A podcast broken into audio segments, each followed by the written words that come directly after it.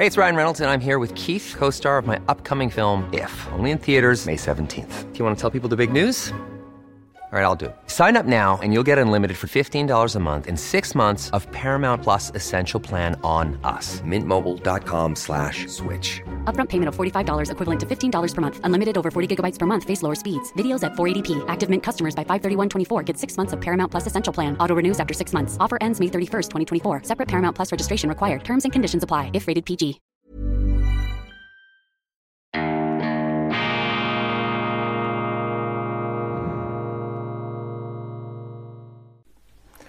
Grüezi miteinander. Einen wunderschönen guten Morgen, meine sehr verehrten Damen und Herren, liebe Freunde, vor allem in Deutschland und in Österreich. Ich begrüße Sie herzlichst zur internationalen Ausgabe von Weltwoche Daily.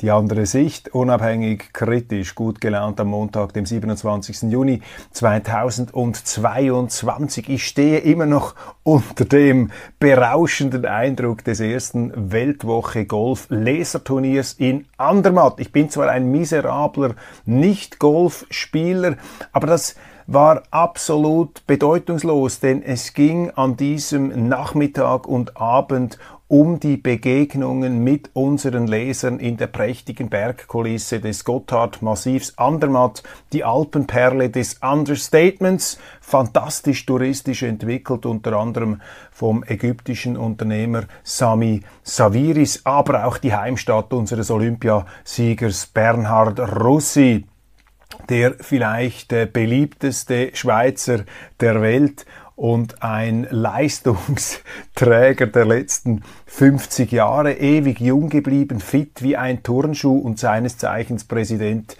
des Andermatter Golfclubs. Ein typischer Schweizer, der eben aus den Bergen die Welt erobert hat. Ist ja ein äh, fürchterliches Vorurteil, dass man die Bergler in der Schweiz als äh, Isolationisten oder als schollengebundene Heimatkletten geradezu verunglimpft. Das Gegenteil ist der Fall. Gerade in diesen Bergregionen ist eben der schweizerische weltoffene Unternehmergeist ganz besonders geprägt und geschärft worden. Denn diese Berggebiete, die sind karg, da musste man hart arbeiten, die haben wenig hergegeben und deshalb waren viele der äh, Bergler, der Ureidgenossen, aber der Eidgenossen bis heute, waren eben gezwungen, in die Welt auszuschwärmen. Das heimliche Imperium titelte Lorenz Stucki, der frühere Weltwochechef, und Bernhard Russi, der ähm, Goldjunge von Sapporo 1972, der Abfahrtsweltmeister auch von 1970. Gröden, dieser Bernhard Russi, hat eben auch das Kunststück fertiggebracht, nach seiner Skilaufbahn eine tolle Karriere hinzulegen. Er hat nämlich die Skigebiete und Skipisten und Skirennpisten dieser Welt designt und gestaltet. Große Ehre, dass ähm, Bernhard Russi am äh, Golfturnier der Weltwoche teilgenommen hat. Hier der Geist von Andermatt und äh, dies im äh, Beisein dieser internationalen Leserschar. Das war für mich wirklich der Höhepunkt einer an Höhepunkten schon ziemlich reichen Woche, die ja in Dubai angefangen hat. Ich hatte dann noch die Gelegenheit, in der Schweiz eine wunderschöne Kunstsammlung zu bestaunen und am Donnerstag, Freitag schließlich der krönende Abschluss in Andermatt. Übrigens, äh, Dubai, ich werde dann das Geheimnis schon noch lüften, mit wem ich mich dort unterhalten habe. Dies dann meine Aufgabe am Wochenende, das entsprechende Interview zu Papier zu bringen. Nun aber äh, der Blick über die Landesgrenzen hinaus. G7-Gipfel in Deutschland. Der Westen beschwört die Einigkeit gegenüber Russland und will mit 100 Milliarden Dollar in der internationalen Arena kämpfen. Ja, die EU, Frau von der Leyen, sie gibt laufend Geld aus, das sie gar nicht hat. Ich meine, das ist die komplette Absurdität auch dieser Ukraine-Politik, aber nicht nur dieser Ukraine-Politik. Die europäischen Staatsoberhäupter pilgern nach Kiew, um dort Geld zu versprechen, das sie gar nicht haben und zum Teil auch Waffen zu versprechen, die sie nicht haben. Das sind ähm, Wolkenschiebereien, die da stattfinden mit einer aufmunitionierten Rhetorik und das Einzige, was man im Moment seitens der EU anzubieten hat in diesem Konflikt, sind Sanktionen und angebliche Waffenlieferungen und Geldlieferungen auf der Grundlage von Geld, das gar nicht zur Verfügung steht. Und jetzt legen Sie noch einen drauf, die G7. Sie wollen jetzt also mit Hunderten von Milliarden Dollar, wollen Sie da sind die Vereinigten Staaten dann auch dabei, ein Konkurrenzprodukt zur Seidenstraße anbieten. Ich kann mir nicht vorstellen, wie das genau dann finanziert werden soll. Auch die Vereinigten Staaten sitzen ja auf einem Schulden-Himalaya. Allerdings die Vereinigten Staaten sind tatsächlich eine nach wie vor, man darf das nicht unterschätzen, hochpotente ähm, auch Wirtschaftssupermacht. Geopolitisch mussten sie etwas federn lassen. Da äh, in Erinnerung, in unrühmlicher Erinnerung ist der überstürzte Abzug aus Afghanistan, die Fahnenflucht könnte man sagen aus Afghanistan. Andere außenpolitische Abenteuer sind auch schlecht herausgekommen. Stichwort Nordafrika, Arabellion, Syrien.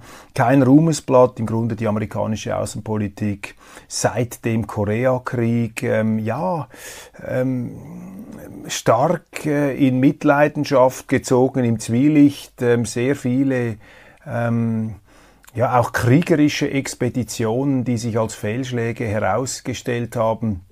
Was ich ohne jedes Triumphgefühl hier äh, festhalte, denn ich bin noch äh, aufgewachsen im Gefühl der Amerika-Begeisterung, natürlich auch durch Erzählungen meiner Eltern und Großeltern über die ähm, beeindruckende Präsenz der Amerikaner, vor allem im Zweiten Weltkrieg, wo sie wirklich Europa rausgehauen haben aus den Klauen des Faschismus, zusammen übrigens mit Russland, mit Stalin, der ja selber alles andere als ein lupenreiner Demokrat gewesen ist. Jetzt also ein neues ähm, Milliardenengagement, surreal hohe Zahlen und man stellt sich hier tatsächlich die Frage, wie das Ganze am Schluss finanziert werden soll. Wir schaffen das, die Losung von Elmau G7-Gipfel in Deutschland. Was nicht thematisiert wurde, ist die selbstzerstörerische Sanktionspolitik der Europäischen Union gegenüber Russland.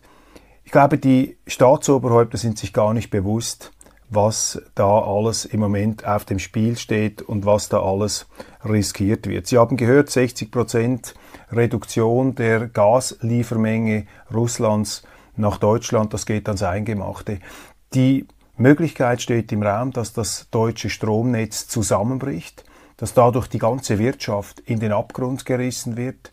Es gibt Studien, die reden von äh, bereits 12 Prozent minus Bruttosozialprodukt. Und wenn Deutschland wankt, meine Damen und Herren, wenn Deutschland wankt, dann kann auch die Europäische Union in einen Abgrund gestürzt werden, denn die Deutschen sind der Zahlmeister der Europäischen Union. Sie ähm, alimentieren diese Umverteilungsströme, die den Süden Europas hier im Spiel halten.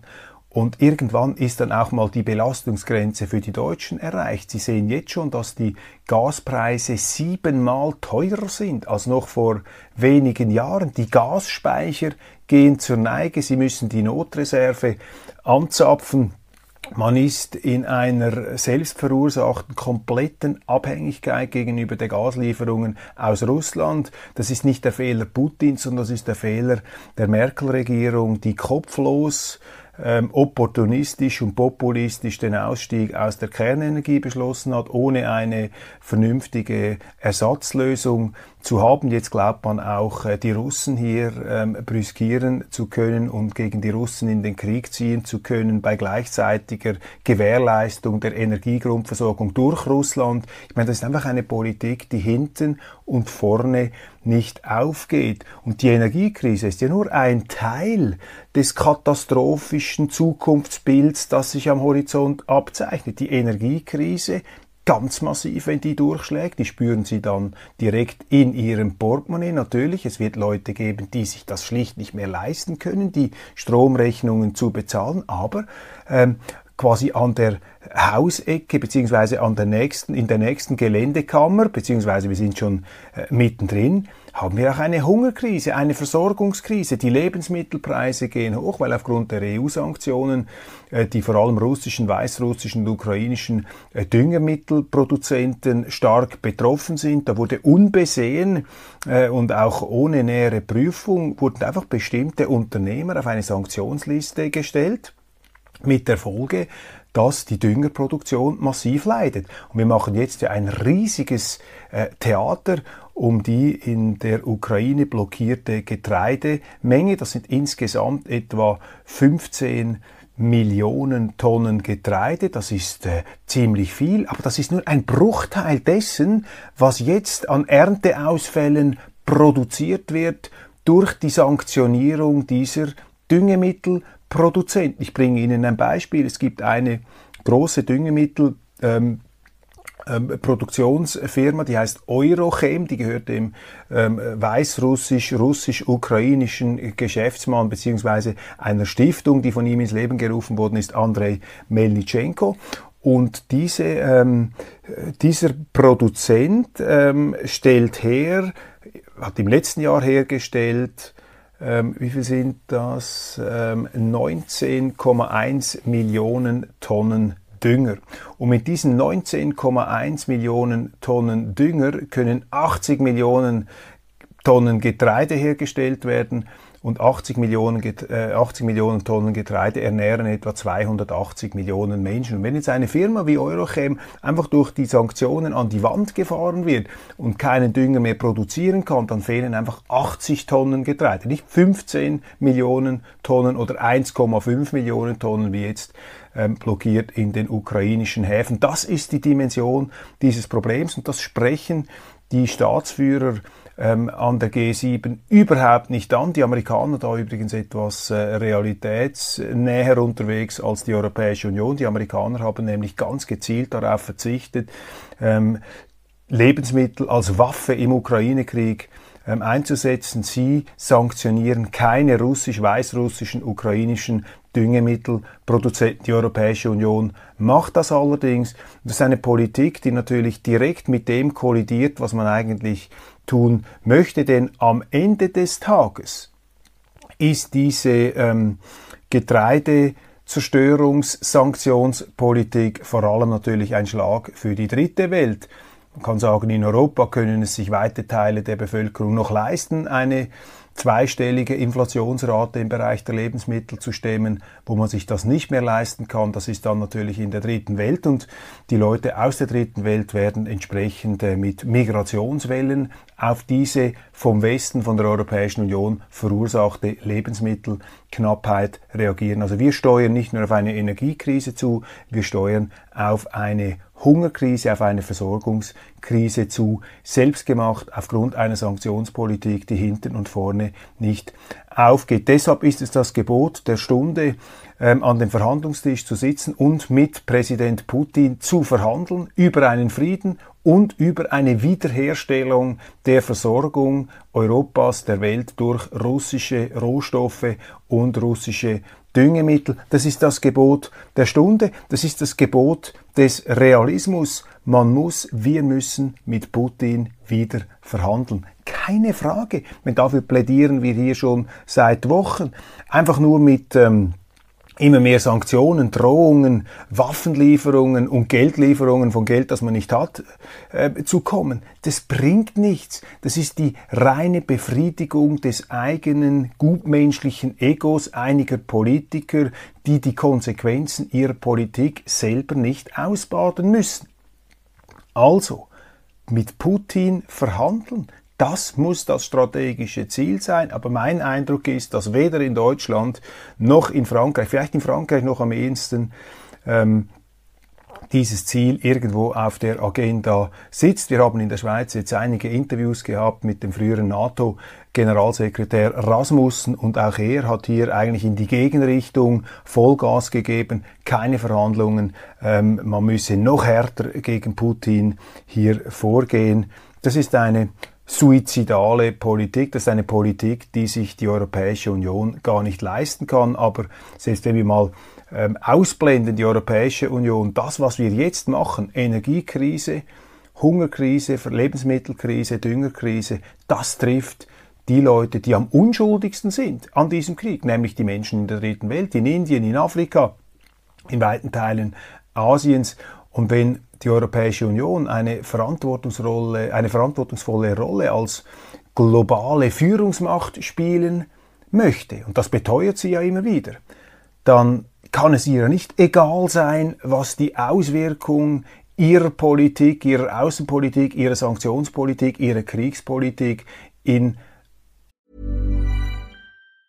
There's never been a faster or easier way to start your weight loss journey than with PlushCare.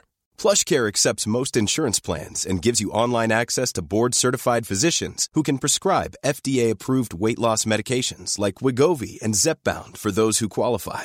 Take charge of your health and speak with a board-certified physician about a weight loss plan that's right for you. Get started today at plushcare.com slash weight loss. That's plushcare.com slash weight loss. plushcare.com slash weight loss. One size fits all seems like a good idea for clothes until you try them on. Same goes for healthcare. That's why United Healthcare offers flexible, budget-friendly coverage for medical, vision, dental, and more. Learn more at uh1.com. Unzähligen Ländern dieser Welt ist. Also wenn die EU hier ihrem eigenen Anspruch gerecht werden will, dann muss sie die Konsequenzen ihrer Politik bedenken. Und genau das macht man nicht. Man versucht sich hier zu suhlen, zu sonnen in einer Art eingebildeten, gesinnungsmäßigen, lupenreinen, blütenreinen Unbeflecktheit. Das scheint das Ziel zu sein aber wenn das das handlungsleitende Motiv ist, dann kann ich Ihnen sagen, dann wird diese Europäische Union, dann werden diese Regierungen, die EU, dann werden sie Europa und damit auch die Schweiz in einen Abgrund hineinsteuern. Ich bleibe allerdings Optimist. Ich glaube, dass der Druck zunehmen wird, dass der Realitätsdruck auf die Politik dazu führen wird, dass man zur Vernunft kommt, dass man äh, bei aller Kritik, die man gegenüber Putin und seiner Außenpolitik hier äußern kann und äußern soll, dass man mit ihm wieder an einem Verhandlungstisch sitzen muss. Und meine Damen und Herren, äh, wir müssen hier schon ein bisschen der äh, Wirklichkeit ins Auge blicken. Russland ist eine Zivilisation, die über tausend Jahre alt ist. Und die Annahme, der Glaube, dass man jetzt dieses Russland einfach so isolieren kann, als Nachbargebiet. Ich meine, wir haben mit Russland, also wenn ich von wir spreche, meine ich wir Europäer, die Europäische Union wäre vielleicht präziser zu sagen, die Europäische Union hat mit Russland gemeinsame Außengrenzen. Die Europäische Union gibt es seit ein paar Jahrzehnten, Russland gibt es seit über 1000 Jahren, natürlich in unterschiedlicher gebietsmäßiger Ausdehnung. Das sind uralte Nachbarn, die über die Jahrhunderte hinweg äh, sehr konstruktive, zum Teil auch antagonistische Beziehungen gehabt haben. Aber man muss doch hier auch eine Zukunftsperspektive wiederfinden. Und der Glaube, dass man mit diesen Sanktionen Putin in die Knie zwingen kann, dass man die Russen in die Knie zwingen kann, dass man einen Regimewechsel bewirken kann, das ist komplett verrückt. Das wird nicht passieren. Das Gegenteil ist der Fall. Wir äh, tendieren dazu jetzt alle Russen unbesehen dessen, wie sie zu diesem Regime äh, stehen, aufgrund allein ihrer Nationalität zu diskriminieren. Die Russen sind schlecht, äh, sind, seien es Künstler, seien es Sportler, seien es Kulturschaffende, seien es Schauspieler, seien es Unternehmer, Politiker. Alles wird in einen Topf geworfen, auch die Opposition, die Zivilgesellschaft, die werden bestraft mit diesen Sanktionen, weil die Sanktionen treffen natürlich Russland auch, sie treffen uns härter, aber sie treffen eben auch Russland. Und mit dieser ähm, Politik der geballten Diffamierung eines ganzen Volkes produzieren wir nicht nur einen Schulterschluss hinter Putin in Russland, sondern wir produzieren auch einen Hexenkessel an dunklen Emotionen innerhalb von Russland, äh, wo sich nämlich äh, die Russen, 150 Millionen Menschen, zutiefst ungerecht behandelt fühlen durch diese Kollektivbestrafung selbst dann, wenn sie zum Beispiel dieses Regime nicht gewählt haben oder gegen dieses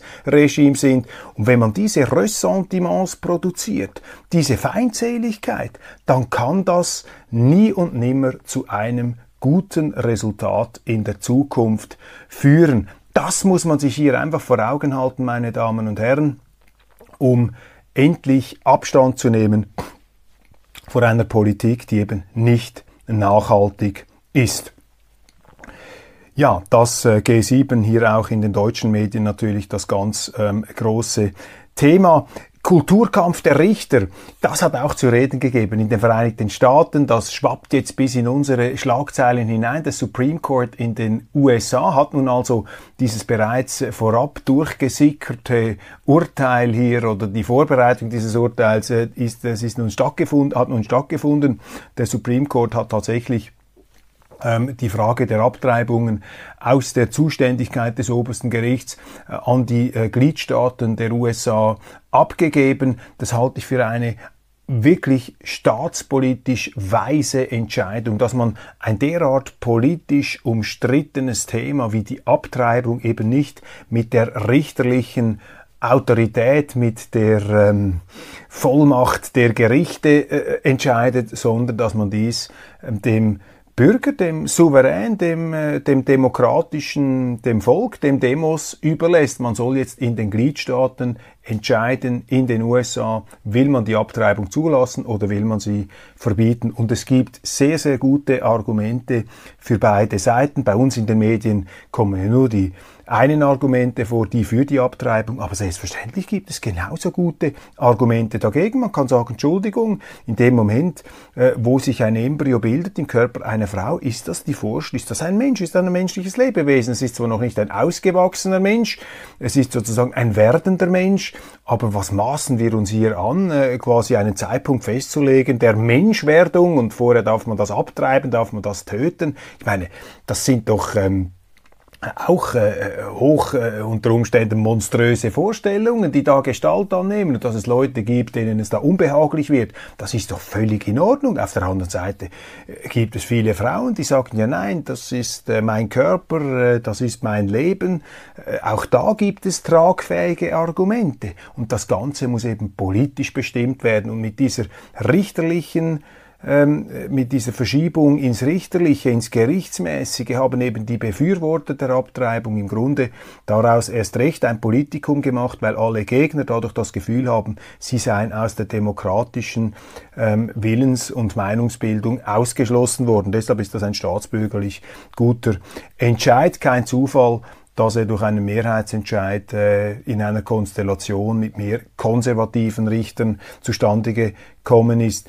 In den europäischen Medien werden die konservativen Richter seit vielen Jahrzehnten in den USA immer angegriffen als Ideologen. Ich bin da nicht so sicher, ob das stimmt. Ich glaube eher, dass die linken Richter hier etwas ideologischer unterwegs sind, denn die konservative ähm, Rechtsschule in den USA sagt, wir wollen die Verfassung so auslegen, wie sie damals äh, geschrieben wurde.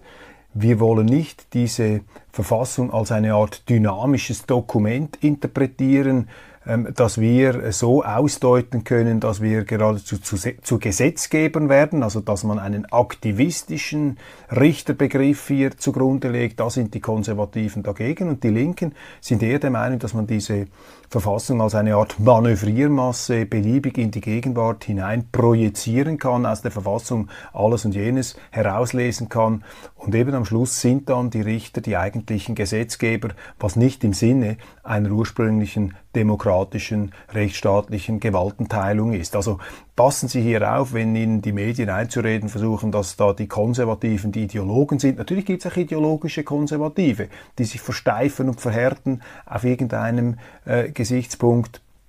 Aber in diesem Zusammenhang äh, sehe ich die ideologische Versteinerung eher auf der Seite der linken Richter. Übrigens noch ein paar, äh, ein paar andere Entscheide aus letzter Zeit haben aufhorchen lassen im Zusammenhang mit dem, Europä mit dem amerikanischen obersten Gericht. Zum Beispiel wurde in einem Gliedstaat ähm, außer Kraft gesetzt, ich muss jetzt aufpassen, dass ich nichts Falsches hier erzähle, ähm, wurde hier die Möglichkeit äh, gegeben, Gliedstaat Maine.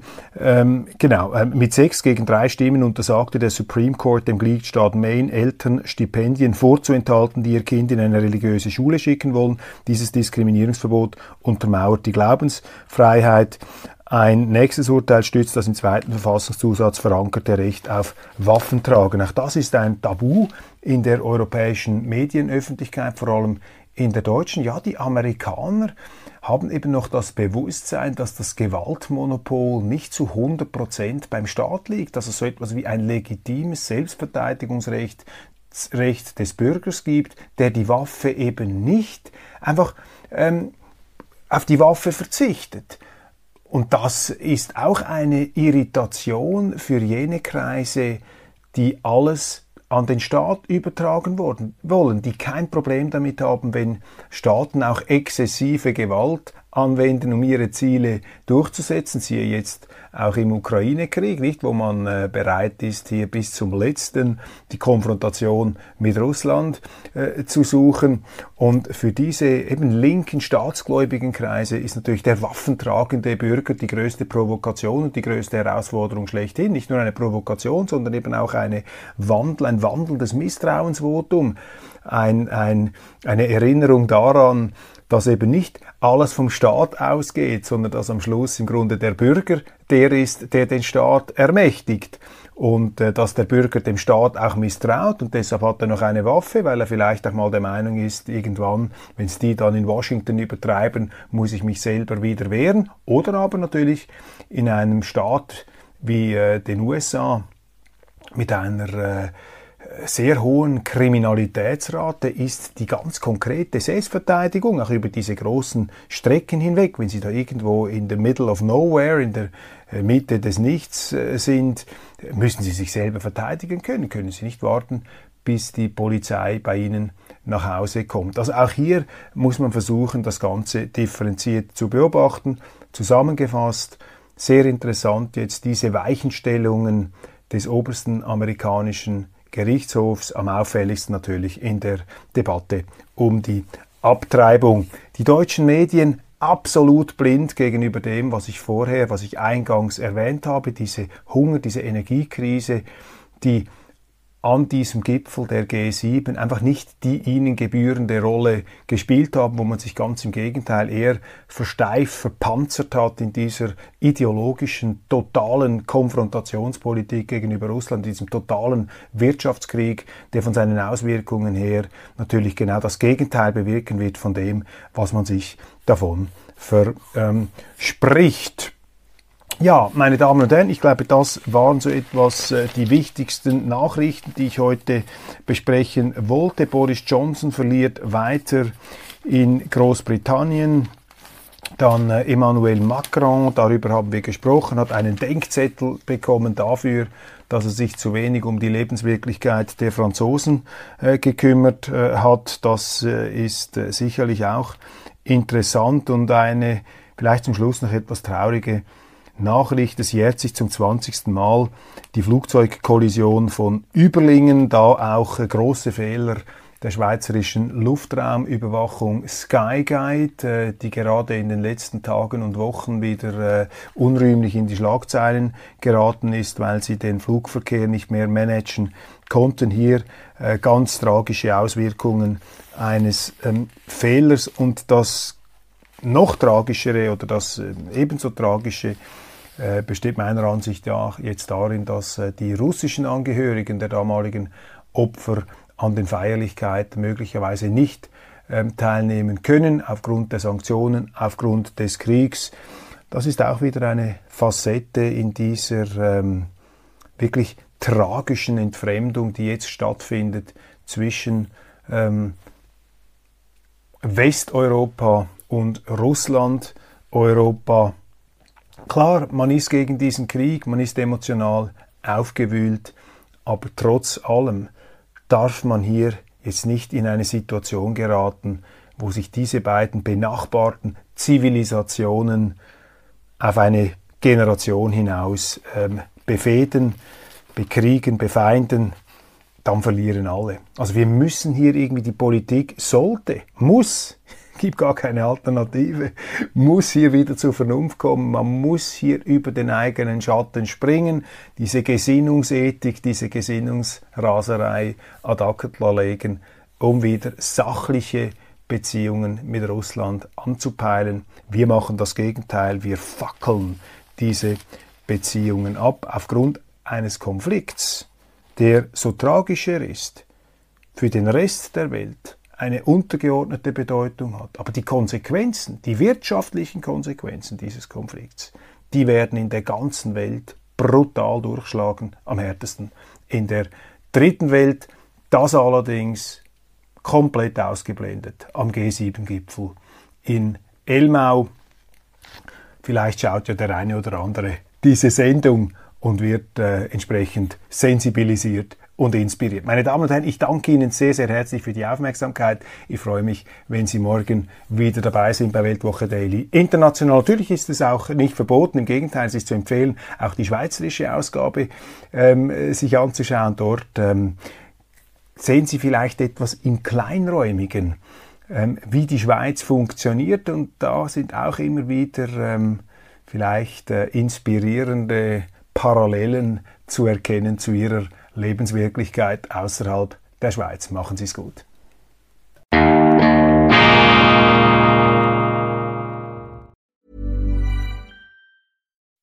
When you make decisions for your company, you look for the no-brainers. If you have a lot of mailing to do, stamps.com is the ultimate no-brainer. Use the stamps.com mobile app to mail everything you need to keep your business running with up to 89% off USPS and UPS. Make the same no-brainer decision as over 1 million other businesses with stamps.com. Use code program for a special offer. That's stamps.com, code program.